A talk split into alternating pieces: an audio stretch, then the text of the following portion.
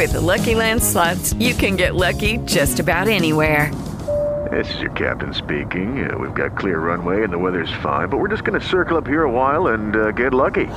No, no, nothing like that. It's just these cash prizes add up quick. So I suggest you sit back, keep your tray table upright, and start getting lucky. Play for free at LuckyLandSlots.com. Are you feeling lucky? No purchase necessary. Void where prohibited by law. 18 plus terms and conditions apply. See website for details.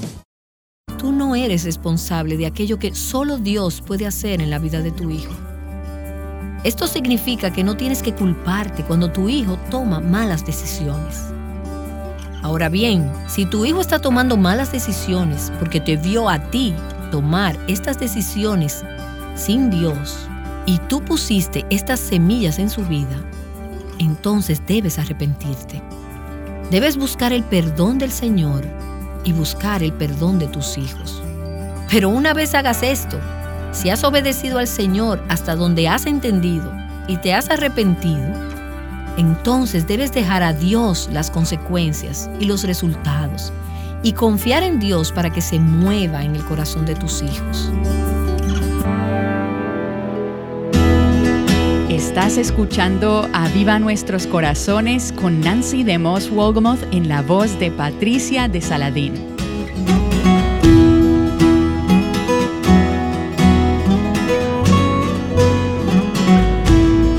A lo largo de nuestra serie titulada La dedicación del rey, hemos comenzado a ver una escena increíble que se encuentra en Lucas capítulo 2. Si te perdiste alguno de los episodios anteriores, asegúrate de leerlos o escucharlos a través de nuestra aplicación llamada Aviva Nuestros Corazones. También la puedes encontrar bajo el nombre en inglés, Reviver Hearts. Hoy estaremos transmitiendo la interacción de Nancy con la audiencia mientras ella impartía estas enseñanzas. Algunas mujeres compartieron lo que han aprendido sobre dedicar sus hijos al Señor. No sé si alguna de ustedes ha tenido un hijo que ha luchado toda su vida de mis cuatro hijos, tengo uno que desde el primer momento de su vida ha luchado con la depresión, hasta el punto de querer hacerse daño. Con hijos como este, creo que es más difícil, en un sentido, soltarlos, porque algo dentro de la madre siente como yo puedo hacerlo, un libro más, un mensaje más, una oración más, una conversación más. Pero esa no es la solución. Tuve que llegar al punto hace ocho años de decir, no estoy abandonando a mi hijo, lo estoy depositando en las manos del Señor.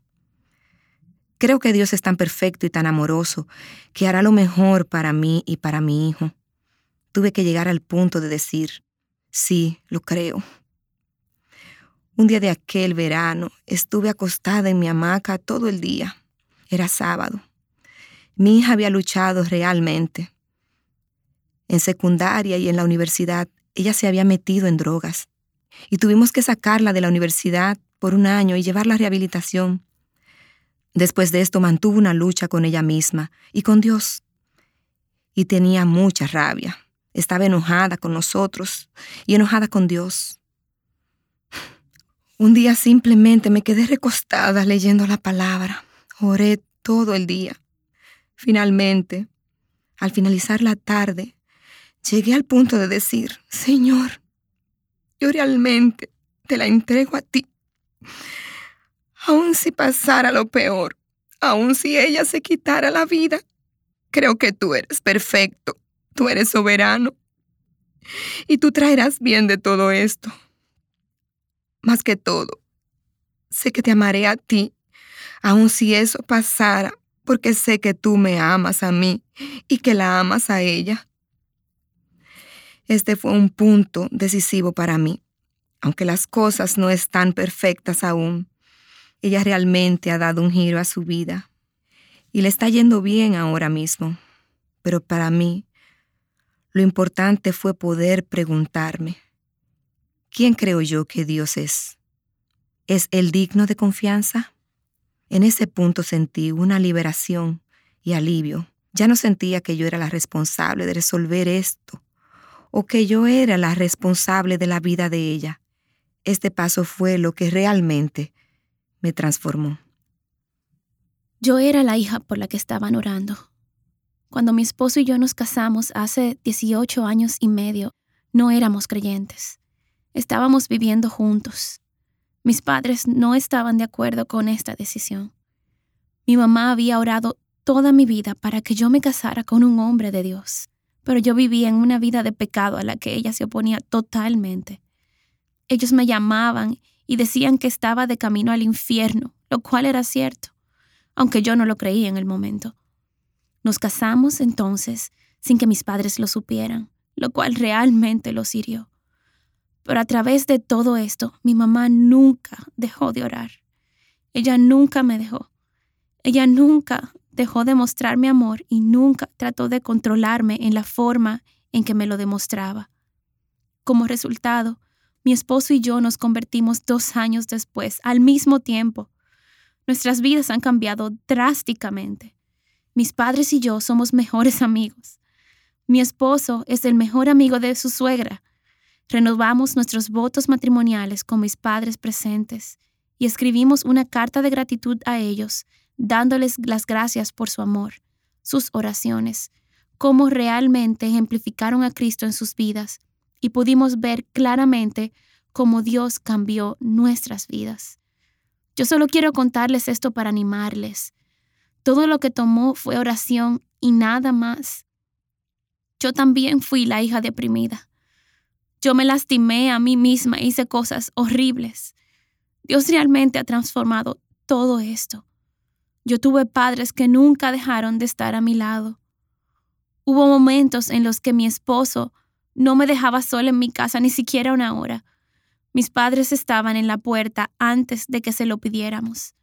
Estoy realmente agradecida y Dios ha cambiado todo esto de manera drástica en mi vida, por lo cual estoy realmente agradecida. De manera que estando del lado de los hijos, quiero alentar a las madres a seguir orando por sus hijos. Yo sé que Dios es bueno y también que pasó un buen tiempo antes de que mis padres pudieran ver los frutos de sus oraciones. Qué alentador y qué buen recordatorio es esto para los padres. No desfallecer en hacer lo bueno, sino continuar presentando sus hijos al Señor y confiar en que Dios está trabajando aun cuando no lo puedan ver, cuando no sepan lo que Él está haciendo. Dios puede, aun cuando ustedes no estén físicamente ahí, trabajar en la vida de sus hijos de acuerdo a lo que le hemos presentado en oración. Y ustedes están orando, ustedes lo han dedicado a Él y están diciendo, Señor, tú tienes que hacer esto. Entonces tienen que confiar que Dios está trabajando y que Dios se está moviendo a través de su espíritu para cumplir sus propósitos en la vida de sus hijos. Yo entregué a mis hijos al Señor cuando era joven. Y tengo uno ahora, sin embargo, que está en sus 50. Y tengo que recordarme, Él vive con nosotros. Pero tengo que recordarme que no debo hablar. Debo dejar a Dios obrar al entregárselo a Él. Yo sé que Dios puede, pero esto requiere de fe.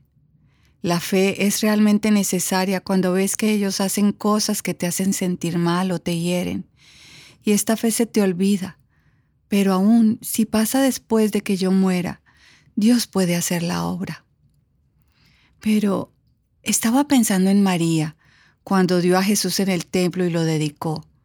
A ella le fue dicho, una espada traspasará tu espíritu. Y ella realmente no vio, hasta la resurrección, nada más que el mal en la vida de su hijo. Solo vio todas las cosas horribles que le estaban sucediendo a él. Y entonces, he aquí una lección. Es decir, hay una espada en la maternidad. Algunas veces olvidamos esto. Al menos que Dios nos llame, ninguna de nosotras puede ser salva. Y Él puede hacer esto, especialmente cuando oramos. Yo creo que este es un recordatorio importante, el que acabas de dar. Cuando dedicas tus hijos al Señor, tú estás renunciando al derecho de ser el Espíritu Santo en la vida de tus hijos. Eso no significa que nunca más le vas a hablar o que no le vas a decir ciertas cosas a ellos, pero sí significa que no le vas a decir todo lo que piensas o quieras decirle. Estás dispuesta a dar un paso atrás, a ponerte a un lado y dejar que Dios le diga a ellos cosas que escucharán mejor si vienen de parte de Dios, tal vez, que si vinieran de parte tuya. Entonces, parte de dedicarlos al Señor es quitar tus manos en algunos momentos. Pero con esto no estoy sugiriendo una paternidad permisiva. Solo deja que Dios críe a tus hijos. Tienes que tener una involucración activa. Tienes que involucrarte. Pero llega un punto en donde tienes a un hijo de 50 años, por ejemplo, o mucho antes que eso, un hijo al que no puedes estar continuamente hablándole como si aún tuviera cinco años. Y aún con el de cinco años, tiene que ser Dios quien encienda la luz, Dios quien le da sentido, la gracia de Dios quien lo llame y lo atraiga, sea cual sea la edad que tengan. Se requiere fe para dedicar los hijos a Dios.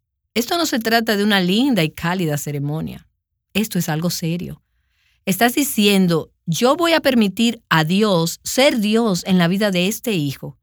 Y yo voy a confiar en Dios para que haga su obra aún cuando yo no pueda ver, cuando no haya nada, nada que yo pueda decir para controlar la situación o cambiarla.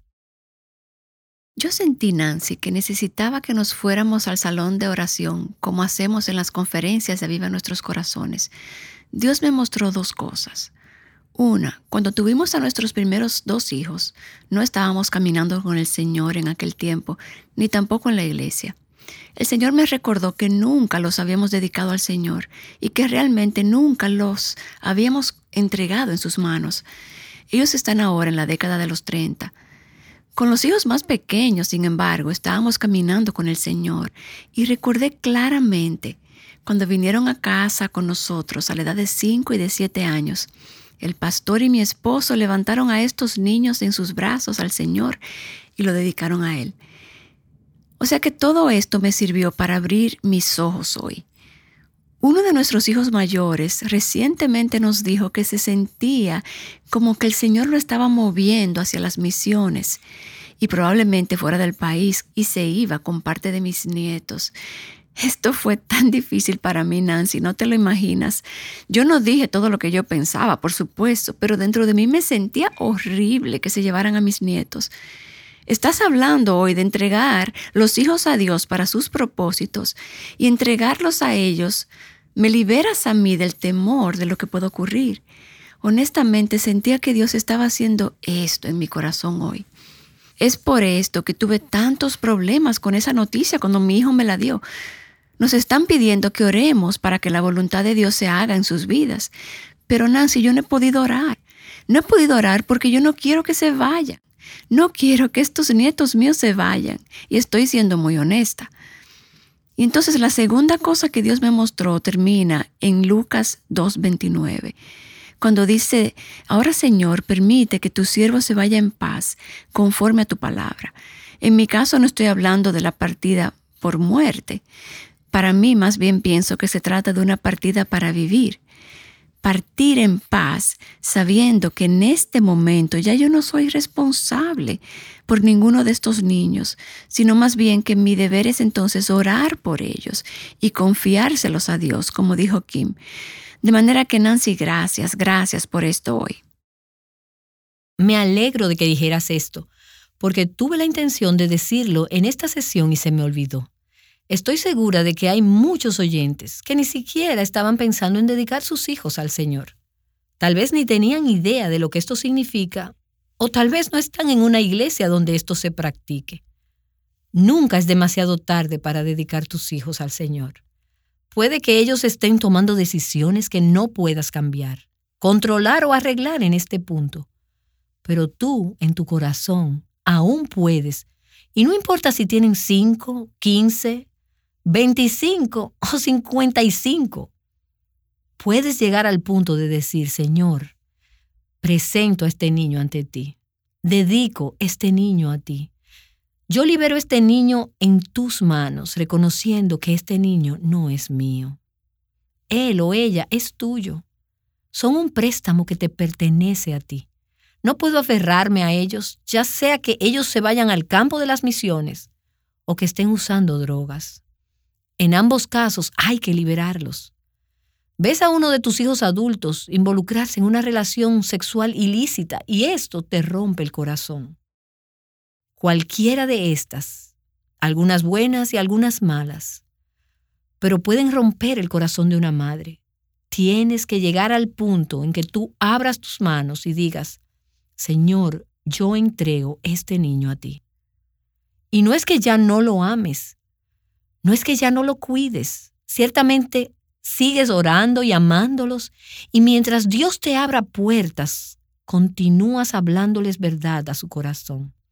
Pero no lo haces como si fueras la dueña, o como una controladora, o como una que puede arreglarlo. Estás diciendo, Señor, este hijo es tuyo.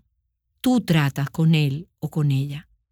Quiero sugerirte que hagas esto antes de que tengas problemas con tus hijos o antes de que tus hijos se metan en problemas. Y luego tienes que seguir haciendo esto y continuar reconociendo que este hijo es entregado al Señor. Porque ¿acaso no es fácil, como madre, tomar al hijo y decir, dedico este hijo al Señor? Pero ahora, cuando este hijo quiere irse al otro lado del mundo como misionero o a cualquier otra cosa, quieres tomar este hijo de vuelta. Es un instinto de madre el tener a tus hijos alrededor y tratar de protegerlos de la vida. Esto es parte del corazón de una madre.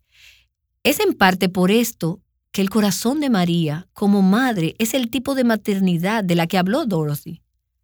Y hablaremos de esto más adelante en esta serie, acerca de la espada que atraviesa el alma de una madre y cómo tienes que mantenerte presentando estos hijos al Señor cuando tus instintos son de retenerlos, de retomar el control. Señor, ya te lo entregué, ya te entregué este hijo a ti cuando tenía seis semanas de nacido, pero ahora tiene 16 años y esto se ve totalmente diferente. No, esta dedicación a las seis semanas sigue teniendo efecto hoy. Lo que significa es que debes de mantenerte presentándole a este hijo al Señor, permitiendo que el Señor sea Dios sobre este hijo. Y esto te libera del temor, pone una responsabilidad sobre ti, pero también te libera de tomar una responsabilidad que es de Dios. Tú no eres responsable de aquello que solo Dios puede hacer en la vida de tu hijo. Esto significa que no tienes que culparte cuando tu hijo toma malas decisiones. Ahora bien, si tu hijo está tomando malas decisiones porque te vio a ti tomar estas decisiones sin Dios, y tú pusiste estas semillas en su vida, entonces debes arrepentirte. Debes buscar el perdón del Señor y buscar el perdón de tus hijos. Pero una vez hagas esto, si has obedecido al Señor hasta donde has entendido y te has arrepentido, entonces debes dejar a Dios las consecuencias y los resultados y confiar en Dios para que se mueva en el corazón de tus hijos. Escuchen, quiero decirles, tú puedes ser, relativamente hablando, ser una madre asombrosa que ama a Dios. Ama a sus hijos. Pueden ser padres por el librito, siendo el libro la palabra de Dios. Y todavía tener hijos que rechacen o se resistan a los caminos de Dios por un periodo de tiempo. Y tal vez por un largo periodo de tiempo. Tú no puedes tomar responsabilidad sobre ti que le pertenece al Espíritu Santo. Esto es parte de dedicar y entregar a tus hijos a Dios. En algún punto, esto puede significar que veas a tus hijos, a cierta edad o en ciertas áreas, tomando decisiones que saben no son sabias. Y en ocasiones puede que no le continúes buscando o que no le hables. Y quiero tener cuidado con esto, porque pienso que hay ocasiones cuando los padres deberían hablar y no lo hacen. Le dije a un amigo esta semana, estoy sorprendida de cuán frecuente los hijos se casan fuera de la voluntad de Dios y termina en un desastre. Y cuando le preguntas después, ¿tus padres alguna vez te dijeron que ellos tenían sus reservas acerca de este matrimonio? Bueno, no. Y le preguntas a los padres, ¿alguna vez dijiste, no, no quería desilusionarla. No quería... Existen algunos temas en la vida que si ves que tu hijo se está preparando para hacer algo que sabes tendrá serias o peligrosas consecuencias, Pídele a Dios por una oportunidad para hablarle la verdad a tu hijo. Y tal vez tengas que hablar y entonces retirarte y saber que no podrás impedir que tu hijo se case con esa persona o que tome esa decisión. Y ahí es cuando te pones de rodillas a orar y le dices al Señor, le clamas al Señor, Señor, te he entregado este hijo a ti. Oras con tu esposo, oran juntos, y pienso que hay poder en la unidad, oraciones de parejas unidas por sus hijos. No permitas que seas solo tú, pídele a tu esposo, podemos orar juntos. Sé de algunos padres que oran y ayunan regularmente por sus hijos, no porque estén tratando de controlar la vida de sus hijos, sino porque es una expresión que dice, Señor, estos hijos te pertenecen a ti. Estamos apelando a ti para hacer lo que solo tú puedes hacer en la vida de este hijo. Algo que ayuda a las mujeres a hacer esto, porque como mencionaste, el corazón de la madre lo que dice es, quiero reunir a mis hijos debajo de mi ala, quiero protegerles del dolor de este mundo y del sufrimiento y tristeza que ellos mismos puedan estar trayendo a sus vidas. Quiero protegerlos. Estoy aprendiendo que la forma de realmente liberarlos es por medio de un mejor conocimiento de Dios, de confiar más en Él, de saber quién es Él. Es por esto que exhorto a la mujer que esté luchando con retener a su hijo y tratar de arreglarlo, que realmente estudie quién es Dios, estudie cuán poderoso Él es, cuán fiel Él es, que Él es nuestro libertador, que Él es el Rey que está obrando por la salvación de la tierra, conociendo quién es Él y cambiando el foco de todo el dolor y la dificultad que esté atravesando su hijo. No es que se haya endurecido ante todo esto, ore por ellos fervientemente, pero que el foco esté en lo que Dios puede hacer por quien Dios es. Y es difícil. Su corazón desea hacerlo. Él es quien libera a los cautivos. Este es su deseo y sabiendo que Dios desea ver a tu Hijo venir a la libertad de la esclavitud, de una forma incluso más profunda y mayor que lo que tú misma desearías. Este dolor y sufrimiento de Dios por ellos, verlos caminar a través de las consecuencias de sus malas decisiones, es incluso mayor que el dolor de la madre. De esto es que realmente se trata el Calvario. De esto es que se trata la cruz. Esto es Dios mismo tomando sobre sí el dolor que sientes como madre por las consecuencias del pecado en la vida de tus hijos. Y Dios tomando tu dolor de madre y dándote gracia para lidiar con este dolor. ¿Alguien más? Quiero tomar un minuto para alabar a Dios por la larga historia de mi hijo, de tantos enredos, hay muchas dificultades en la vida de mi hijo, pero estoy aquí para decir que hace solo un mes o dos, él se paró frente a su iglesia y dedicó a su bebé al Señor. Sentí que había llegado al fin, había venido de un estado de rebeldía hasta decir a Dios, aquí está mi bebé, quiero criarla para ti. Eso fue glorioso para mí, incluso mayor de lo que fue para él porque yo podía ver a Dios obrando detrás, la forma en que Él obró todo esto. Por lo que solo quiero testificar de la fidelidad de Dios al completar este círculo en la vida de mi hijo. En mi caso, mientras caminábamos con el Señor, Dios puso en nuestros corazones adoptar niños. Nuestros hijos biológicos tenían ya 12 y 14 años cuando empezamos con ese proceso. Lo único que sabíamos era que Dios nos enseñaría quiénes serían esos niños. No sabíamos cuántos eran, no sabíamos de qué color serían, ni de qué condición física, nada. Entonces voy a una trabajadora social con esa lista y es realmente sorprendente para mí que ellos me permitieran continuar con el proceso, porque simplemente les dije, Dios me mostrará quiénes son ellos. Tomó un año y medio. Un día llegué allí y vi estas dos pequeñas fotografías. Eran pequeñas, tamaño de monedero, y estaban pegadas a un folder con un clip. Instantáneamente, Nancy, brotaron lágrimas de mis ojos y dije, esos son mis hijos. La trabajadora social me dijo, no, no, María, esos no son tus hijos. Hay una familia que está adoptando a estos niños. Ellos ya han estado en este hogar adoptivo por dos años y este folder es simplemente el reporte final que debo entregarles.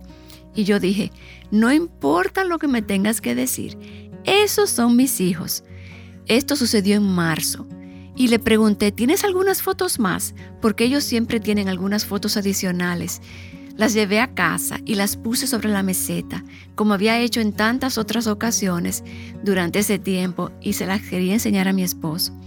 Él las vio y dijo, estos son nuestros hijos, lo mismo que yo había dicho. Y entonces dije, bueno, la trabajadora social dijo que hay otra familia que los va a adoptar, así que tenemos que orar y ahora. Nosotros y todos los que conocíamos comenzamos a orar por estos niños. Al final de mayo nos llama la trabajadora social y nos dice, ¿quieren venir a conocer a sus hijos mañana? Ella dijo que un pariente de este hogar adoptivo se había acercado para advertirle de algunas cosas que estaban sucediendo en aquella familia que no debían suceder. Y en un par de semanas mis hijos estaban en casa y ya han pasado 20 años de esto.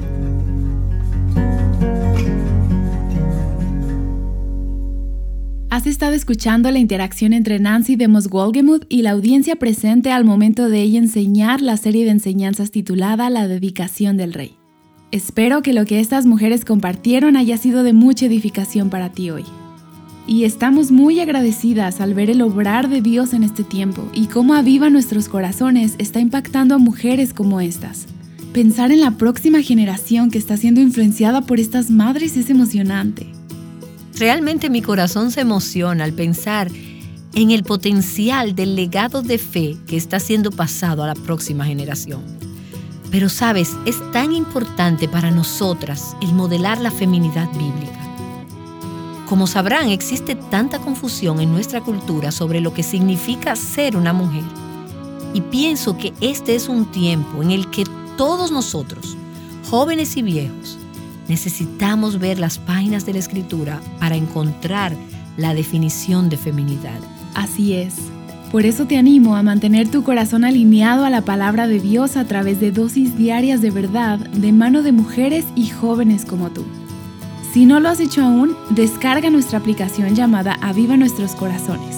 A través de esta también podrás compartir nuestros blogs, artículos, podcasts y más recursos con mujeres en tu círculo de influencia.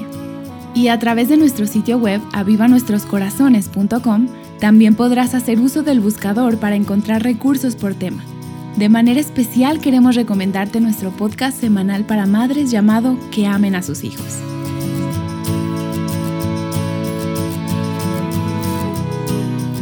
¿Sabes qué quiere decir la consolación de Israel?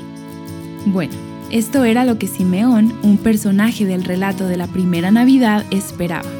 Escucha sobre esta consolación mañana en nuestro próximo episodio.